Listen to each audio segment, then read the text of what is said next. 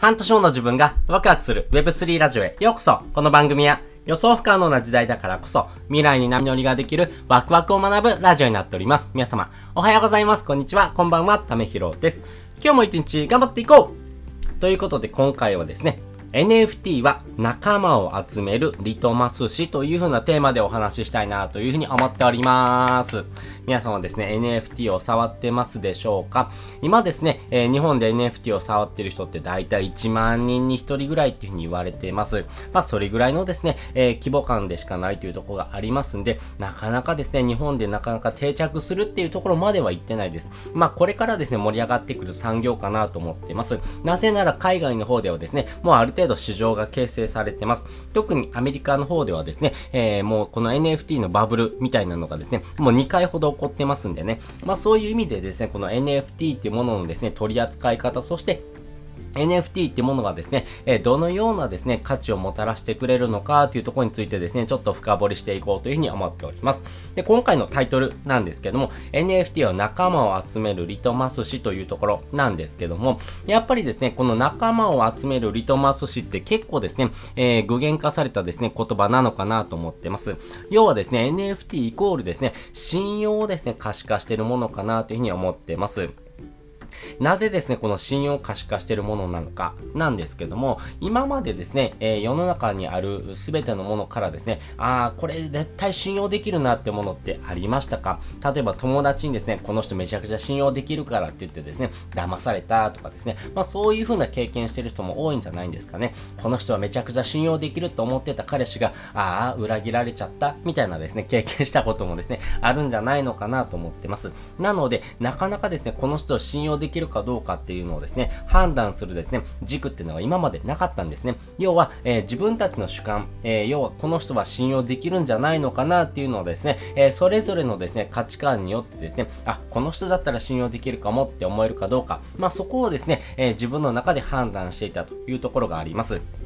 なので、信用できるかどうかっていうところはですね、まあ一つはですね、まあお金というものがですね、まあ信用をですね、えー、可視化しているものになってました。要はですね、クレジットカードとかもですね、あなたがですね、えー、このお金をですね、支払いをですね、後からですね、ちゃんとしてくれるかどうかをですね、線引きしてますよね。なので、クレジットカードが通るってことはですね、ある程度の信用をですね、担保されてるんじゃないのってことがですね、えー、分かってます。でもですね、これ、それ以外にですね、え、信用をですね、可視化しているものってなかなかないないですよね。でもお金持ちの人がですね、必ず信用できるかっていうとですね、そうじゃないですよね。まあ詐欺師とかですね、まあ本当に悪いことをしてですね、お金を集めてる人もいますんで、お金を持ってる人イコール信用できるってわけではないです。なので、えー、そういったですね、お金以外のものでですね、えー、今まで信用っていうものをですね、測ることができなかったというところが大きなポイントです。でもですね、この NFT 自体はですね、信用をですね、可視化しているものだと思っています。なぜならですね、NFT 自体はですね、えー、基本的に、えー、クリエイターさんがですね、作ってくれた作品、まあ、素晴らしい作品ですね、えー、このアート作品をですね、え持っておくっていうところがですね、大きなミソで、えまあ、売ることもできるんです。売ることもできるんですけども、そのクリエイターさんを応援したいなとかですね、えこのクリエイターさんの作品を持っておきたいって思える人がですね、えその作品を持ってるというところ、そして、えこのこのですね、NFT を売ったらですね、まあ、結構なお金になるな、あ、30万、40万ぐらいのお金になるなと思ってですね、えー、そのお金をですね、えー、手にしたいがためにですね、買った人、まあ、そこのですね、えー、判断基準っていうのがありますんで、えそのですね、NFT を売ってしまう人っていうのはですね、やっぱりですね、えまあ、お金にですね、執着してる人だろうなということが分かってきます。でもですね、この NFT をですね、え長年持ち続けてくれてる人っていうのはですね、まあ、そういうお金を、え求めてるっていうわけではなくてですね、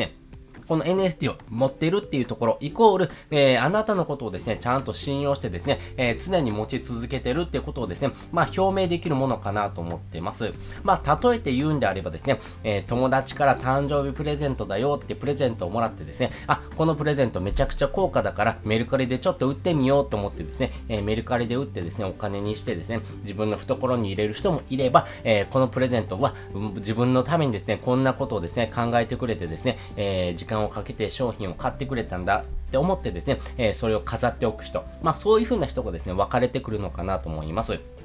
なので、やっぱりですね、えー、メルカリで売ってですね、えー、お金を手にしてですね、は自分の懐がホクホクとしたみたいな人はですね、やっぱり人から信用されないわけですよね。ただですね、それがですね、今まで可視化できなかったっていうところがあるんですけども、NFT 自体はですね、それを持ってるかどうかはですね、誰でも覗くことができます。なので、NFT を持ってるっていうところはですね、やっぱり信用がですね、えー、高い人、まあその得が高い人なんだろうなってことがわかりますし、まあそういう風なですね、線引きをするためのですね、ね、えー、一つとして、この NFT をですね、用いるっていうのはめちゃくちゃいいのかなと思ってます。つまり NFT を持っておくっていうところがですね、今までですね、信用をですね、可視化してるもの、そして、えー、それがですね、誰でも見ることができるっていうところがですね、大きなポイントになっておりますんで、まあそういったポイントをですね、見ながらですね、NFT の楽しみ方をですね、えー、深めてほしいなというふうに思っております。ということで今回はですね、NFT は仲間を集めるリトマス紙というふうなテーマでお話をさせていただきました。そして本日の合わせて聞きたいです。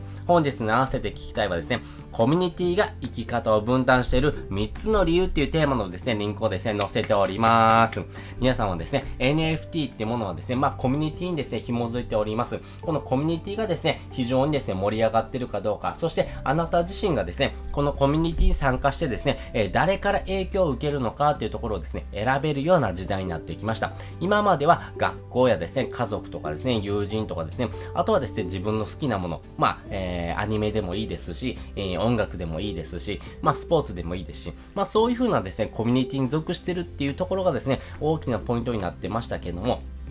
この Web の世界でもですね、そういう風なですね、コミュニティにですね、属することができるっていうですね、幅が広がってきたというところもありますし、まあ人はですね、一人では生きていけないので、まあ誰から影響を受けるのかっていうところをですね、自分で選べるというような時代になっています。まあその選び方についてですね、お話ししておりますんで、よかったらこちらの放送も聞いてもらうとですね、より深く理解ができるのかなというふうに思っております。ということで、本日もですね、お聴きいただきましてありがとうございました。また次回もですね、よかったら聞いてみてください。それじゃあ、またね。